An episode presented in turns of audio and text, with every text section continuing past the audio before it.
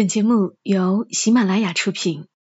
有些东西明明一文不值，却不舍得扔掉；有些故事其实很平常，我们却念念不忘。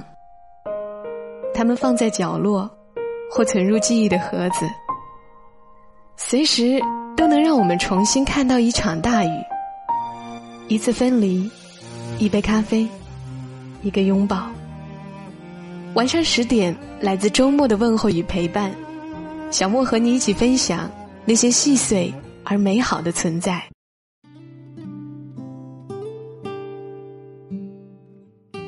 欢迎你的收听，这里是晚上十点，周六的晚间，和你分享那些细碎而美好的存在。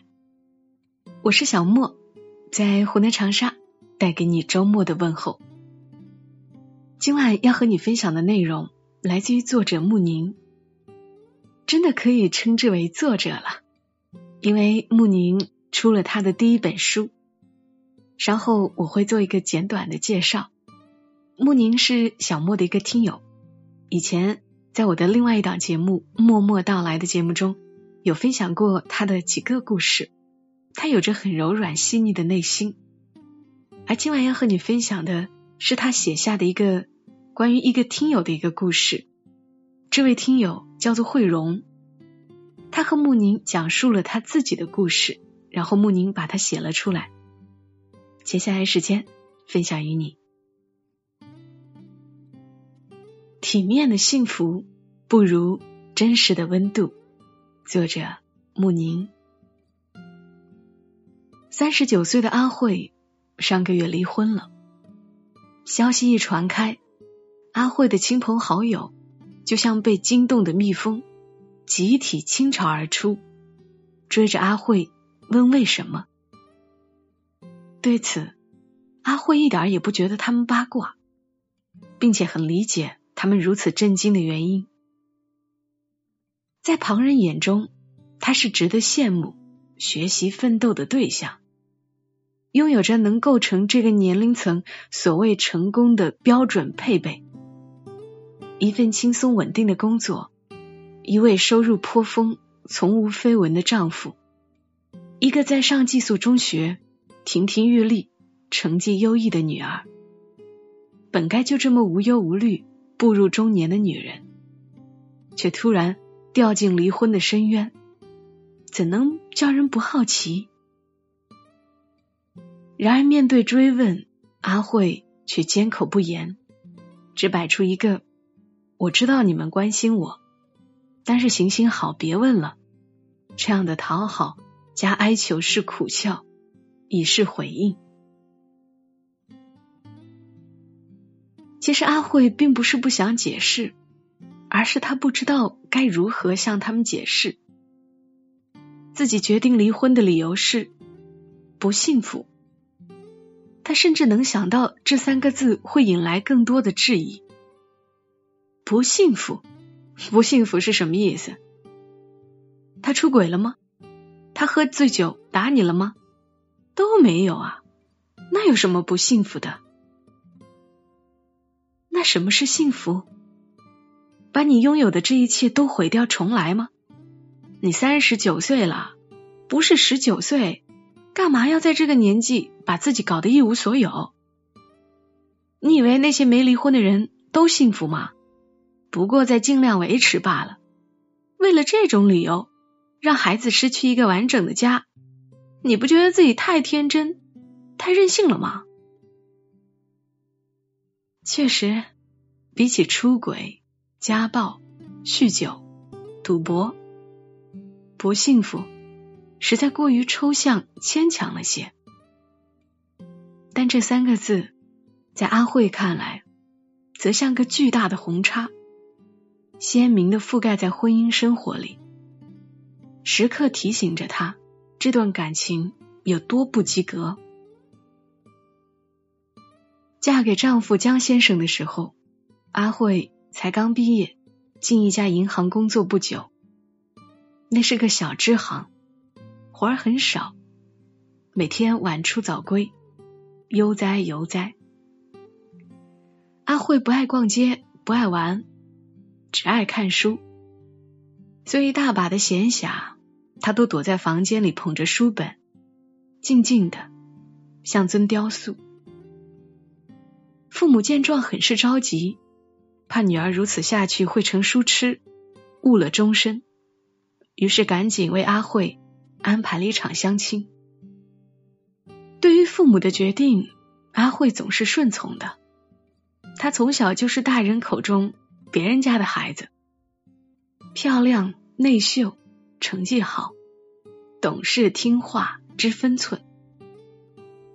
有时他也怀疑自己这样。其实是无聊、俗套、没主见，但从没想过要改变什么。他知道，为了让自己有优渥的生活环境，离开乡下到城市扎根的父母有多不容易，也相信他们是最了解他的人，给他的选择一定不会错到哪里去。男方是父亲同事的孩子，两家的家境。也算是门当户对。见面那天，两人坐在各自父母身边，低着头，尴尬又紧张。末了，阿慧壮起胆子，抬头仔细看了看江先生。江先生也抬头看他，四目相对的时候，没有生出两情相悦的火花，却也没有。洒下两情相厌的反感。阿慧记得一本书里说，所有清澈滚烫的爱情，最后都是一汪浑浊冰凉的水洼。阿慧想，既然如此，直接踏进后者，又有何不可呢？于是和江先生两人这么两情相不悦、相不厌的相处了半年。半年后，双方父母催促，两人便匆匆举行了婚礼。最开始的那几年，婚姻还是阿慧想象中该有的样子：一起醒来，一起吃饭。江先生会偶尔帮忙做家务，会在周末带他回父母家吃饭。日子虽然依旧没冒出火花，却也因着另一个人的存在。多了几分温暖，但渐渐的，阿慧觉得那几分温暖不过是种体面的幻觉，就像薯片的包装袋，看上去饱满充实，实则里面一片虚空，填不饱胃，也填不饱心。比如江先生从不给他夹菜，也不吃他吃过的东西。会随手拿他心爱的书当杯垫，往他养的兰花花盆里弹烟灰，倒喝剩下的啤酒。在他偶尔加班到深夜的时候，不闻不问呼呼大睡。在他心情沮丧、身体不适的时候，浑然不觉的看着电视哈哈大笑。尤其是在她怀孕到生下女儿之后。她以为丈夫会有初为人父的喜悦与改变，以为有了孩子，他们就能建立起一种更牢固、更深刻的情感，而这情感会盖过包装袋里的虚空。可是都没有，她只能在被孕期的焦虑和产后的手忙脚乱折磨的崩溃大哭的间隙，听他抱怨一句：“所有女人。”都是这么过来的，怎么就你这样娇气？离婚协议就是在那时的孤独无助中悄悄拟好的。阿慧把它放在床头的抽屉里，每天拿出来读一遍，再放回去，想着等女儿大一些就签了它，好像它是个秘密武器，一甩出去就能结束这无边的孤独。与无助，结束这段明明是伴侣，却比独处更寂寞的关系。在这份秘密武器的支撑下，阿慧陪着女儿一点点长大。六个月，六岁，十六岁，那份支撑逐渐被生活的忙碌和母亲的责任所替代。他几乎快要忘了那份协议和那份结束一切的勇气与决心，任这段婚姻就这么像包装袋一样存在下去。直到上个月的一个周末，阿慧带着女儿逛商场，在首饰区碰到了同事和他太太。同事太太身材臃肿，穿着也老气。看上去比阿慧大好几岁，但同事的眼里全是柔情与宠溺。拿着两只手镯在太太手腕上比来比去，轻声轻语问他更喜欢哪一只。也许阿慧盯着他们看了太久，女儿伸手在他眼前晃了晃，问：“很羡慕哦，爸爸。”从来没有这么对过你吗？阿慧又愣了愣，然后对女儿诚实的摇了摇头，是真的没有过的。即使是结婚前，江先生也没送过她什么用心的礼物，能记起来的只有一瓶香水，那还是在某年情人节，两人吃完饭路过一个化妆品店，店里搞促销。邀请路人试用，店员热情的过了头，江先生被馋的没了耐心，索性买下一瓶香水，塞进他手里。那你为什么还要嫁给他呀？女儿声音里含着嘲讽，稚嫩的脸天真的有些残忍。阿慧没有回答，只是转过身背对女儿。拼命压制住涌上胸腔的悲凉。那一刻，他才又重新想起床头柜里那份离婚协议。曾经是因为女儿，他才将它当做一个秘密武器封藏起来，不让他去摧毁这个家，拯救自己的不幸福。而如今，却遭到女儿略带嘲讽的质疑。原来，自己所有的忍耐。都不过是自以为是的坚持。那么还有什么理由在犹豫呢？那天回到家，阿慧重新誊写了离婚协议。协议很简单，房子是公婆买的，前两人也一直是各花各的，几乎没什么需要分割的共同财产。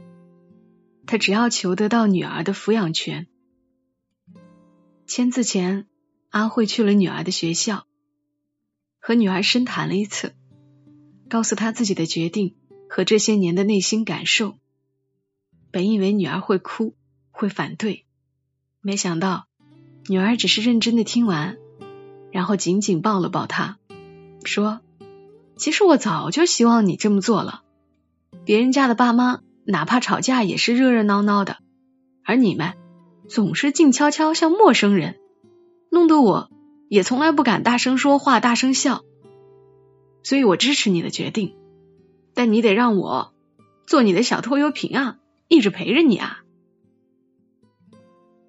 面对怀里比自己以为的更懂事的女儿，阿慧落下泪来，因为欣慰，也因为内疚。接过签了字的离婚协议的时候，江先生正在看电视。他放下遥控器，瞥了一眼协议书，又瞥了一眼阿慧，然后重新拿起遥控器，把注意力移回电视屏幕。半晌，见阿慧没有放弃要自己回应的意思，才慢悠悠说道：“这把年纪了。”你瞎呲呲什么呀？声音是轻飘飘的，带着几分不屑与若无其事，就像阿慧无数次提醒他不要随手拿他的书当杯垫。他会说：“不就是本书吗？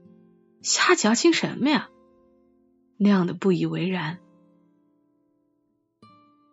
阿慧盯着，又把脸。转向电视屏幕的丈夫看了一会儿，没做声，起身回了卧室，轻轻关上房门。接下来的几天，阿慧在单位附近租了间单人公寓，又找了位律师去跟江先生交涉，然后寻了份收入还不错的兼职。如果要独自抚养女儿，必须要更加努力工作才行。期间，父母气势汹汹来劝和，然而见女儿把公寓收拾得温馨舒适，人非但没憔悴无力，还比以往更开朗、神采奕奕，也就稍稍放心，不再多说什么。律师的交涉似乎很顺利，很快，阿慧就收到了。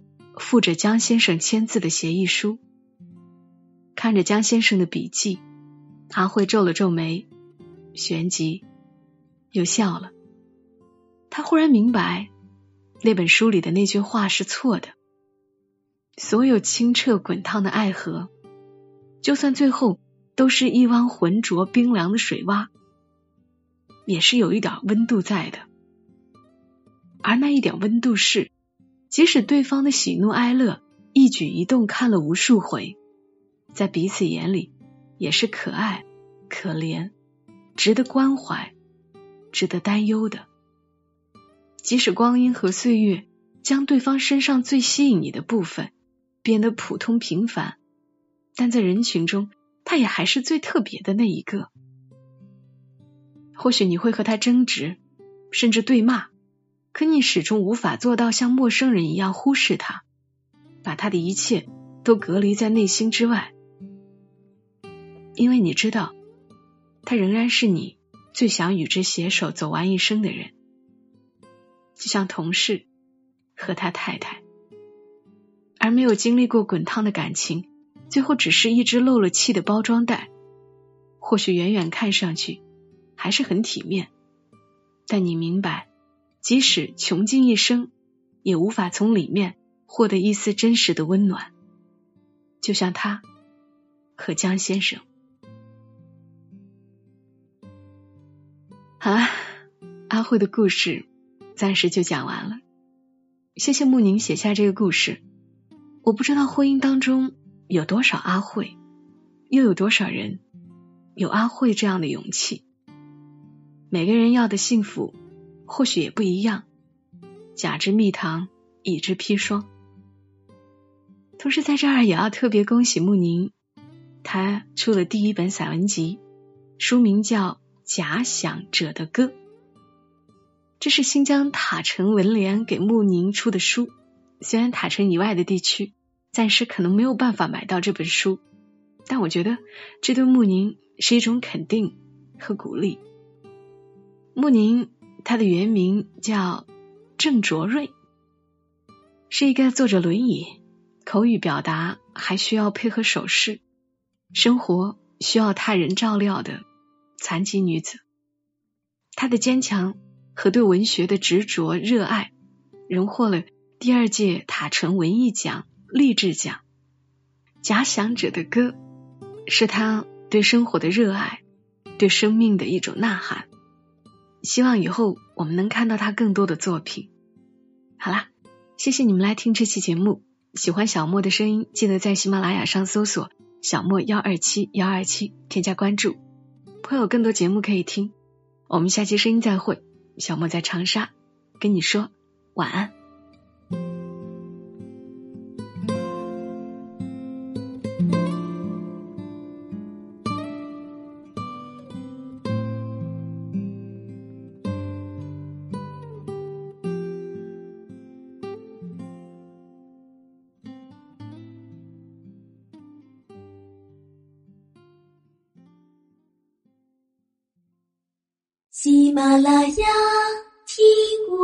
想听。